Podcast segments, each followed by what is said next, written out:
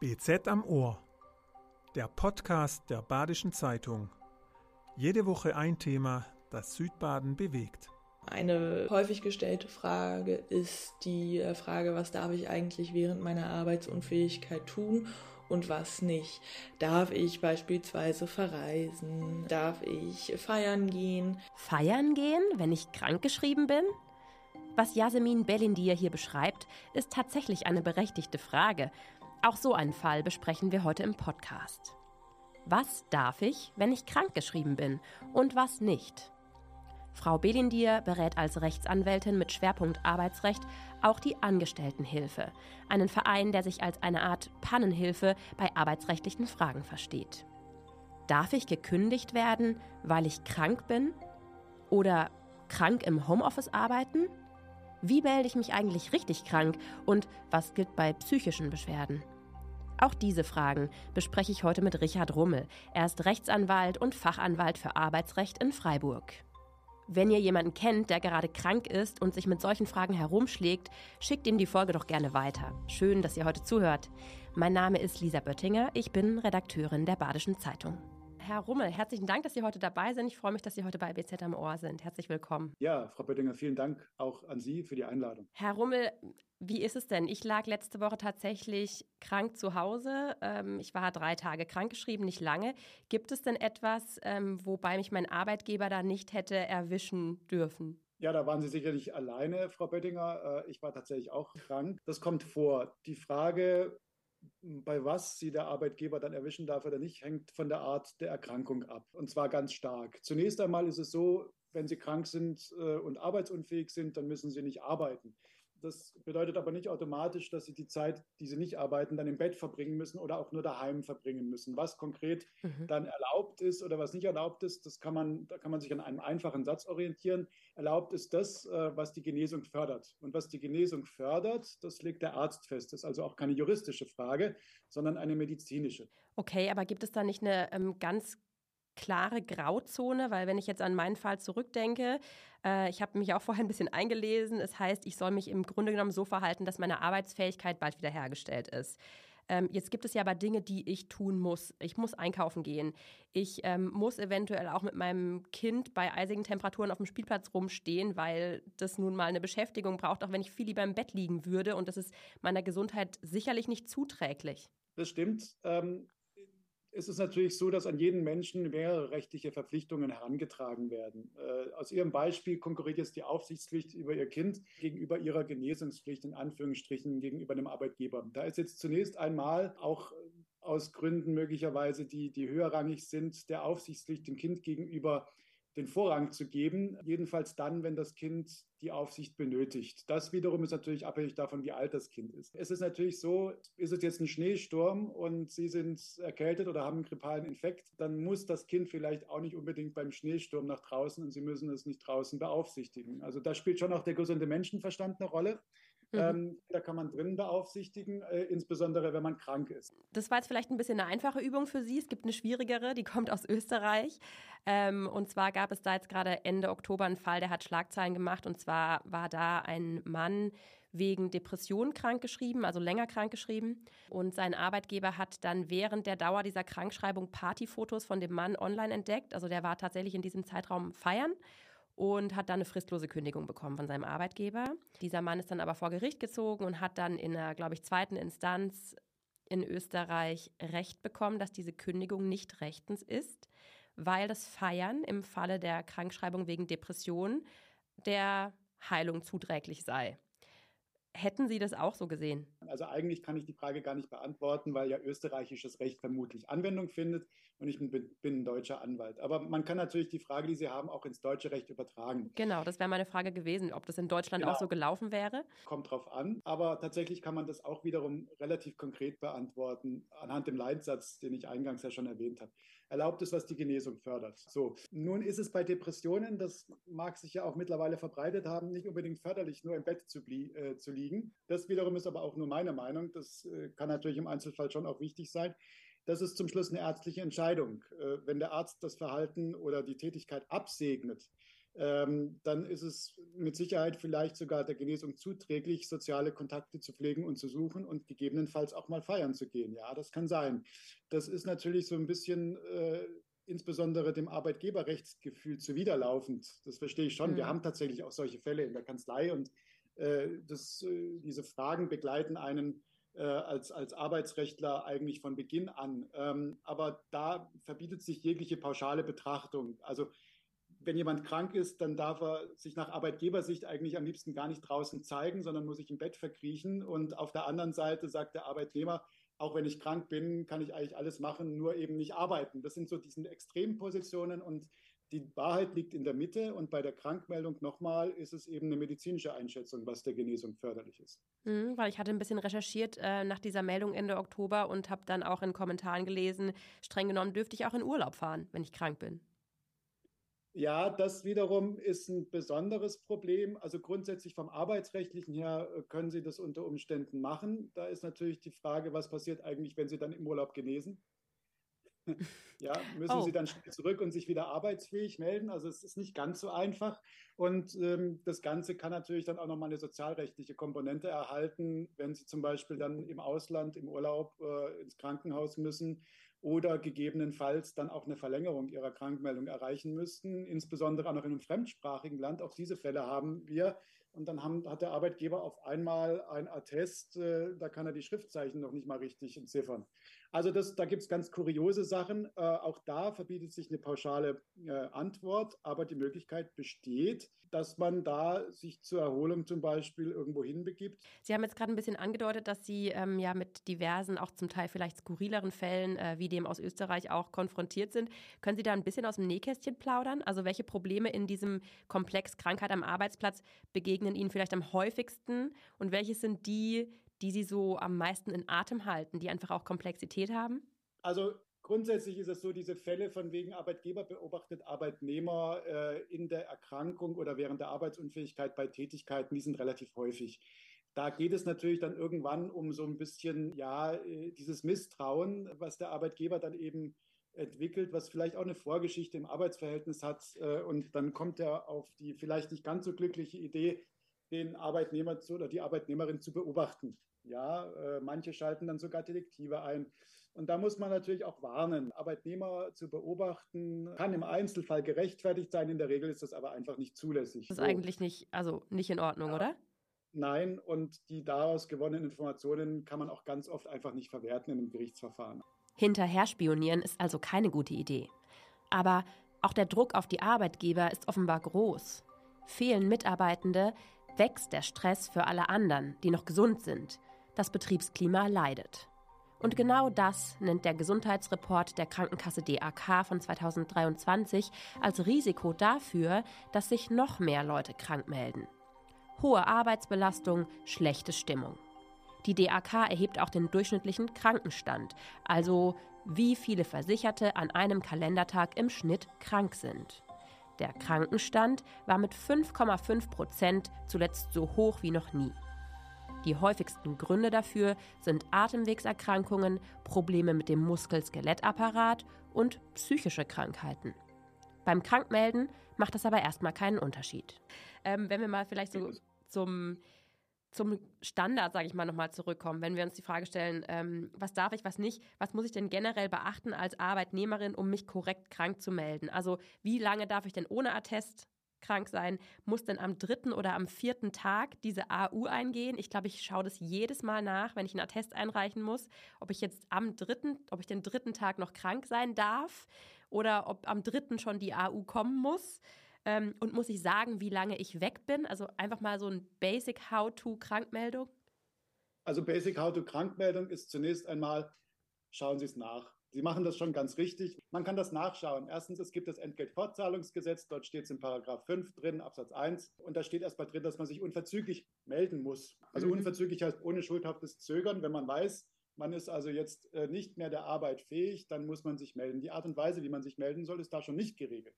Deswegen der weitere gute Rat, schauen Sie in Ihren Arbeitsvertrag, gegebenenfalls in einen anwendbaren Tarifvertrag, gegebenenfalls in eine Betriebsvereinbarung. Und dort steht dann möglicherweise was drin. Steht da nichts drin, dann muss man wieder ins Gesetz gucken, weil dann gilt das. Und da steht drin unverzüglich, also so schnell wie möglich. Wenn man halt krank ist oder möglicherweise auch so krank ist, dass man nicht mehr irgendwas gut tun kann, nicht mehr sprechen kann, möglicherweise sogar auf dem Weg ins Krankenhaus ist, das ist dann entschuldigt. Unverzüglich bedeutet ohne schuldhaftes Zögern. So, das ist jetzt zunächst mal nur die Meldung. Jetzt ist Ihre Frage gewesen nach der AU. Also zunächst mal müssen Sie sich abmelden mit der voraussichtlichen Dauer. Ja? Mhm. Krankheiten sind ja etwas, was man nicht so genau äh, einschätzen kann. Ähm, so, dann geht man also zum Arzt. Ähm, wenn ich länger als drei Kalendertage krank bin, muss ich eine AU dann vorlegen. Länger als drei Kalendertage, das ist die Antwort und so steht es auch im Gesetz. Kalendertage sind auch der Samstag und der Sonntag. Ähm, ja, das andere sind die Werktage, aber Kalendertage, da ist der Gesetzgeber eindeutig gewesen. Also nochmal zum Mitschreiben. Wenn ich an mehr als drei Kalendertagen krank bin, brauche ich die Krankmeldung. Und Kalendertage schließen eben auch das Wochenende ein. Und dann? Also nochmal kurz zu merken, im Gesetz steht es drin, schauen man sicherlich sicherheitshalber nochmal im Arbeitsvertrag nach, auch wenn man krank ist und eigentlich auf gut Deutsch keinen Bock darauf hat, aber da steht halt unter Umständen was Ergänzendes oder vielleicht auch mal was anderes drin. Das kann auch schon sein. Und äh, wer ganz genau sein möchte, guckt noch in einen anwendbaren Tarifvertrag. Jetzt haben Sie vorhin schon angesprochen, es gibt, äh, Sie haben häufig mit Fällen zu tun, wo dann auch ein Arbeitgeber mal skeptisch wird, mal misstrauisch wird. Mhm. Wann darf denn ein Arbeitgeber skeptisch, misstrauisch werden und welche Eskalationsstufen greifen dann?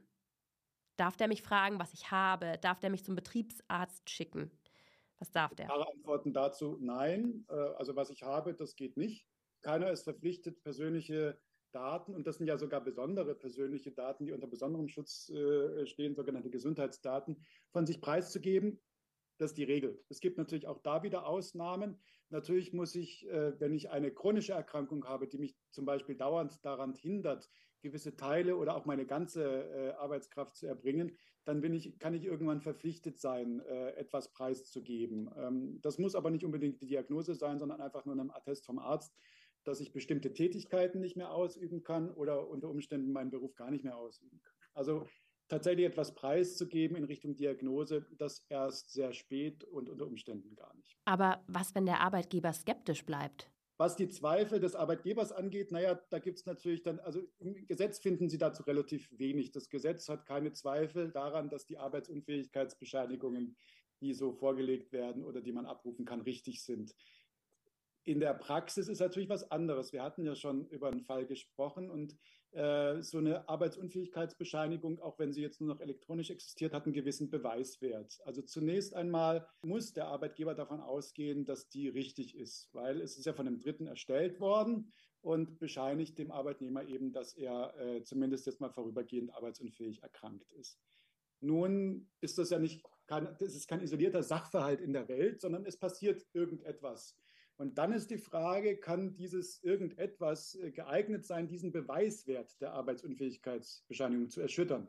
Und nur dann darf der Arbeitgeber unter Umständen äh, etwas Ergänzendes tun. Ja? Also sowas ähm, wie, ich werde auf einer Party gesichtet, obwohl ich krank geschrieben bin. Ich werde auf einer Party gesichtet. Genau, da gibt es natürlich auch Fälle, wo das unter Umständen tatsächlich nicht mit dem Krankheitsbild zusammengeht. Was auch ganz beliebt ist, ist natürlich äh, Rücken. Ja, ich habe Rücken. Und dann werde ich äh, bei einer Tätigkeit gesichtet, äh, die, sage ich jetzt mal, absolut kontraproduktiv ist. Es soll auch Arbeitnehmer gegeben haben, die dann mit der entsprechenden Erkrankung eine Waschmaschine getragen haben oder sonst beim Umzug geholfen haben. Bungee Jumping. Das sind natürlich, das sind natürlich schon Tatsachen, die durchaus geeignet sind, den Beweiswert so einer AU zu erschüttern. Eine Arbeitsunfähigkeitsbestätigung, die in Frage gestellt wird Kommt das denn so häufig vor? Was wir in letzter Zeit sehr häufig erleben, ist, dass Arbeitnehmer zu uns kommen wegen einer Kündigung aufgrund von lang andauernder Krankheit, also aufgrund von lang andauernder Arbeitsunfähigkeit. Und in dem Zusammenhang wird dann sehr häufig die Frage gestellt, ob eine Kündigung während der Krankheit überhaupt rechtmäßig ist, wie man sich dagegen wehren kann, ob man sich da tatsächlich überhaupt gegen wehren kann. Gibt es einen harten Grund, wann der Arbeitgeber mich kündigen darf wegen Krankheit? Ja, es gibt tatsächlich die sogenannte krankheitsbedingte Kündigung sogar. Also das ist auch ein landläufiger Irrtum. von Arbeitnehmern, es gibt immer so äh, Urban Myth oder, oder äh, grundlegende Irrtümer, einer von Arbeitnehmern, der immer noch relativ verbreitet ist, ist, dass ich irgendeine Form von Kündigungsschutz in der Krankheit habe. Das muss man sich mal abschminken. Man kann sogar wegen einer Erkrankung gekündigt werden. Und das ist eine, ein Unterfall der personenbedingten Kündigung und äh, setzt voraus, äh, dass sie halt in gewissen Zeiträumen äh, immer wieder kurz erkrankt sind und da auch keine Aussicht auf Besserung gegeben ist, die sogenannte negative Prognose oder dass sie langzeiterkrankt sind und auch da keine Aussicht auf Besserung gegeben ist. Was heißt Langzeit? Langzeit bedeutet über einen längeren Zeitraum, sagen wir mal drei bis sechs Monate aufwärts am Stück und dann gibt es eben, wie gesagt, keine, keine positive Prognose, dass das besser wird. Auch da können sie nicht sofort gekündigt werden. Die Rechtsprechung sagt, dass da in der Regel ein sogenanntes BEM vorgeschaltet werden muss. BEM steht für betriebliches Eingliederungsmanagement. Dazu sind Arbeitgeber seit 2004 gesetzlich verpflichtet. Wenn jemand mehr als sechs Wochen am Stück arbeitsunfähig ist oder immer wieder kürzer, aber in Summe mehr als sechs Wochen, soll die Eingliederung helfen, wieder gut und frühzeitig in den Job zurückzufinden. Alle Infos dazu gibt es zum Beispiel bei der Deutschen Rentenversicherung und unter dem Link in den Show Notes. Also der Arbeitgeber muss schon alles Mögliche tun, bevor er zu diesem scharfen Schwert der Kündigung greift, um quasi das Arbeitsverhältnis mit dem Arbeitnehmer zu retten. Wenn das aber nicht möglich ist, ist die Ultima Ratio, also das letzte Mittel, dann durchaus auch in der Krankheit die Kündigung. Aber so die ein oder andere Woche Krankmeldung kommt doch in der Erkältungssaison schnell zusammen. Wenn sich jetzt jemand mal äh, ein, zwei, dreimal im Winter krank meldet, dann muss er deswegen nicht die Kündigung fürchten. Das ist nicht der Fall. Ist es aber so, dass jemand regelmäßig über die Entgeltfortzahlungszeiträume, man kriegt ja sechs Wochen Entgeltfortzahlung, und wenn er im Kalenderjahr oder in, sagen wir mal in drei Kalenderjahren in Folge über diese Entgeltfortzahlungszeiträume zusammengerechnet erkrankt ist, also mehr als 30 Arbeitstage im Jahr, dann kann das in Betracht kommen. Also wenn ich in ja. Summe mehr als sechs Wochen im Jahr krank bin, kann mein Arbeitgeber erwägen zu kündigen. Drei Jahre hintereinander. Ah, okay. Also das reicht in einem Jahr noch nicht. Ähm, und auch da muss unter Umständen, wie gesagt, dieses BEM gemacht werden vorher. Aber am Ende aller Tage kann auch das äh, ein Grund für eine Kündigung sein. Jetzt haben wir ja darüber gesprochen, was kann der Arbeitgeber machen, wenn er skeptisch ist gegenüber seinem Arbeitnehmer. Jetzt ist es ja aber andersrum auch ganz häufig so. Also es gab eine Studie der Technikerkrankenkasse dieses Jahr, die haben 1200 Angestellte befragt und die Hälfte hat gesagt, dass sie eigentlich trotz Krankheit regelmäßig arbeitet, weil es einfach keine Vertretung für sie gibt. Führt dann natürlich langfristig zu mehr Ausfällen. Wenn ich jetzt, oder sagen wir so, was muss der Arbeitgeber eigentlich tun und sicherstellen, damit ich beim Arbeiten gesund bleibe? Gibt es da eine Regelung? Also er könnte ja auch, wenn jetzt immer mehr Menschen krank arbeiten oder mein Arbeitgeber offensichtlich sieht, die arbeitet jetzt hier äh, vielleicht sogar im Homeoffice, was ja auch immer mehr möglich ist durch Homeoffice, dass es das noch niedrigschwelliger quasi wird, trotzdem so ein bisschen zu arbeiten. Sollte der, hat er die Verpflichtung irgendwann zu sagen, du, ähm, chill dich jetzt mal, du bist krank, ich möchte nicht, dass du weiter arbeitest, trägt der Arbeitgeber da auch eine Verantwortung? Zunächst einmal, das Arbeitsfeld ist ein, ist ein Schuldverhältnis und nach dem Grundsatz in unserem Zivilrecht haben Vertragsparteien auch einander erhöhte Schutz-, Obhuts- und Sorgfaltspflichten. So heißt es im Gesetz. Und äh, das geht natürlich dann auch immer, wenn man ein gewisses Gefälle hat. Mag es die eine Partei haben, äh, geben, die größere Pflichten gegenüber der anderen hat. Äh, das sieht man so ein bisschen auch bei der arbeitsrechtlichen Gesetzgebung. Da gibt es einfach schlicht mehr Gesetze, die den Arbeitgeber treffen, äh, wo der etwas zu beachten hat äh, und der Arbeitnehmer ist tendenziell als der schwächere Part im Arbeitsverhältnis angesehen, der mehr Schutz bedarf. Mhm. Das liegt natürlich daran, dass die auf Arbeitgeberseite haben wir ganz oft eben Unternehmen, unter Umständen große Unternehmen, die strukturell einfach mehr Möglichkeiten haben als ein einzelner Arbeitnehmer. Konkrete Pflichten, die den Arbeitgeber treffen, sind natürlich das Arbeitszeitgesetz, äh, Arbeitssicherheitsgesetz, Arbeitsschutzgesetz und so weiter. Und aus, rein aus der Nomenklatur merkt man schon, aha, der Arbeitgeber ist offensichtlich verpflichtet, tatsächlich für den Schutz und die Sicherheit äh, und auch für die Einhaltung von Arbeitszeiten zu sorgen, weil Adressat dieser Gesetze ist der Arbeitgeber. Er muss auch dafür sorgen, dass zum Beispiel nicht meine Kollegen die ganze Zeit mit einer ansteckenden Krankheit äh, äh in die Arbeit kommen. Und ja, am Ende aller Tage, wenn also der Arbeitgeber mitbekommt, dass ein bestimmter Arbeitnehmer oder eine Arbeitnehmerin ständig krank äh, zur Arbeit kommt, dann kann es da auch arbeitsrechtliche Verpflichtungen geben, die den Arbeitgeber treffen. Sein Instrumentarium ist nur begrenzt. Man kann den Arbeitnehmer, die Arbeitnehmerin nicht dazu verpflichten, zum Arzt zu gehen. Es gibt aber eine andere Möglichkeit. Man kann dem Arbeitnehmer oder der Arbeitnehmerin sagen, pass mal auf, du ver hm, verletzt deine arbeitsrechtlichen Verpflichtungen mir gegenüber. Denn wenn du krank bist, dann musst du dich schonen und genesen. Das ist auch eine arbeitsrechtliche Verpflichtung. Mhm. Und das kann man abmahnen. Der Arbeitgeber kann abmahnen. Und wohin wendet man sich als Arbeitnehmer, wenn es Stress rund um die Gesundheit gibt? Dazu nochmal Yasemin Belendir von der Angestelltenhilfe. Wenn Angestellte Konflikte rund um das Thema Krankschreibung oder Gesundheit am Arbeitsplatz haben, dann würde ich im ersten Schritt empfehlen, das direkte Gespräch zum Vorgesetzten zu suchen. Wenn das nicht hilft, dann macht es immer Sinn, mal bei der Gewerkschaft, wenn es denn eine gibt, bei dem Betriebsrat bzw. der Arbeitnehmervertretung, wenn die dann vorhanden ist, nachzufragen bzw. sich äh, Hilfe zu suchen.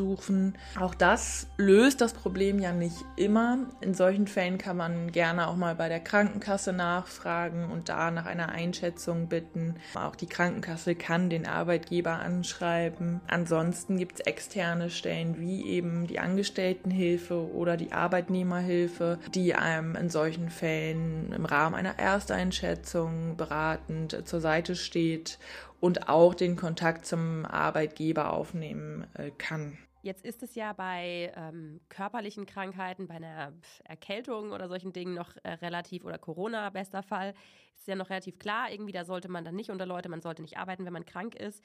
Ähm, mhm. jetzt gibt es aber das Thema psychische Erkrankungen, was ja auch, wenn man in die Reports der Krankenkassen schaut, eigentlich absolut on top ist. Also ich glaube, es ist Herz, Kreislauf, Rücken und psychische Erkrankungen sind gerade bei den unter 30-Jährigen auch ähm, führend. Ja. Und ähm, natürlich auch für einen Arbeitgeber mit am schlimmsten, weil damit auch sehr viele Fehltage oft einhergehen. Ähm, ja. Welche Möglichkeiten hat denn ein Arbeitnehmer bei psychischer Erschöpfung? Ich sage jetzt mal bei beginnender psychischer Krankheit wie Burnout, Stress, Depressionen, solche Dinge. Und ist es überhaupt ratsam, in diese Kommunikation zu gehen? Wie kommuniziere ich da auch rechtssicher? Ich begebe mich ja auch auf ein dünnes Eis eventuell, wenn ich eine gewisse Labilität meinem Arbeitgeber gegenüber kommuniziere? Also zunächst einmal, das äh, kann nicht nur der Jurist beantworten oder der Anwalt diese Frage. Äh, da bin ich ganz klar auch mit dem jeweils zuständigen behandelnden Arzt oder der Ärztin Rücksprache zu halten äh, und möglicherweise auch, was psychischen, psychische Erkrankungen angeht, mit der Therapeuten Therapeutin, dem Therapeuten. In juristischer Hinsicht ist es so, was schulde ich eigentlich? Als Arbeitsleistung schulde ich das Tätigwerden und zwar in durchschnittlicher Art, wie es mir möglich ist. Ich bin ja gerade nicht zu einem gewissen Erfolg verpflichtet. Das ist der Unterschied zwischen Dienstvertrag und Werkvertrag. Ja, das Arbeitsverhältnis ist ein spezieller Dienstvertrag. Geschuldet ist also mein Tätigwerden. Kann ich gar nicht mehr tätig werden, aufgrund einer Erkrankung muss ich mich arbeitsunfähig melden. Bei allem anderen bin ich tendenziell arbeitsfähig und da ist natürlich die Frage Ihrerseits berechtigt, wie ist es denn, wenn ich als Arbeitnehmer merke, dass ich jetzt jedenfalls nicht mehr hundertprozentig leistungsfähig bin, sondern nur noch eingeschränkt? So, das ist zumindest immer dann kein Problem, wenn Sie Ihre durchschnittliche Arbeitslast noch bewältigen. Ja, wenn das dann tatsächlich auch weniger äh, wird oder ist, dann ist ganz schnell auch die Frage äh, gegeben, bin ich eigentlich arbeitsunfähig erkrankt? Und dieses Band, was Sie beschreiben zwischen Erkrankung und noch leistungsfähig sein, ich kann noch Leistung abrufen, aber eben nur noch wenig, das ist dann wiederum auch eine persönliche Frage und wie schon eingangs gesagt, eine Erkrankungsfrage, ob ich das mit dem Arbeitgeber besprechen will oder nicht. Ich persönlich bin da skeptisch, wenn es eine arbeitsplatzbezogene Erkrankung äh, ist, ob ich das in dem Stadium dann ansprechen würde, sondern das ist aus meiner Sicht möglicherweise schon im Vorfeld hätte das passieren müssen, weil das ja in der Regel dann eine Entwicklung ist. Arbeitsplatzbezogen heißt in dem Fall, dass ich zum Beispiel Rücken habe, weil ich keine ergonomischen Sitzmöbel habe oder weil ich Burnout habe, weil mein Arbeitgeber mich permanent mit Arbeit genau. zumüllt. Das wäre arbeitsbezogen. Genau. Ja, okay. Genau. Also das, das bedeutet, die Erkrankung rührt und hat ihre Ursache von der Arbeit her. Ja. Ganz allgemein. Da kann es die verschiedensten Ursachen geben. Das kann körperliche Folgen haben, das kann psychische Folgen haben. Stichwort Mobbing äh, spielt da auch eine gewichtige Rolle. Tatsächlich kann aber auch die psychische Belastung körperliche Auswirkungen haben. Das wissen wir ja alle. Ne? Also jemand, der eine Last trägt im wahrsten Wortsinne, was be bekommt der? Der bekommt eben oft Probleme mit dem Rücken. Das ist tatsächlich so. Und was dann die Ursachen sind, wie gesagt, es ist eine ärztliche, medizinische Frage. Aber die Frage, wie man und was man kommuniziert, in juristischer Hinsicht ist da nichts verboten in dem Sinne, ja, ähm, mhm. sondern sie sind immer äh, Frau oder Herr über ihre Daten und über ihre Informationen. Und äh, das ist, wie gesagt, eher eine Abschätzung, äh, die man persönlich für sich treffen muss. Auch natürlich eine Frage des Vertrauens zu meinem Arbeitgeber, zu meinem Vorgesetzten und so weiter. Aber auch, wie gesagt, eine medizinische, schrägstrich therapeutische Frage. Äh, und da sollte man auf jeden Fall auch Rat einholen. Aber wie gesagt, bitte nicht nur vom Juristen, weil das persönliche, das, gerade das seelische Wohl, äh, da sind wir jetzt nicht unbedingt die Experten manchmal dafür, muss man auch ehrlicherweise sagen. Ja, vielen Dank, ähm, Herr Rommel, für das Gespräch und für die vielen Informationen, die, uns, die Sie uns heute mitgegeben haben. Sehr gerne, Frau Böttinger. Danke nochmal für die Einladung. Das war BZ am Ohr, der Podcast der Badischen Zeitung. Jede Woche ein Thema, das Südbaden bewegt.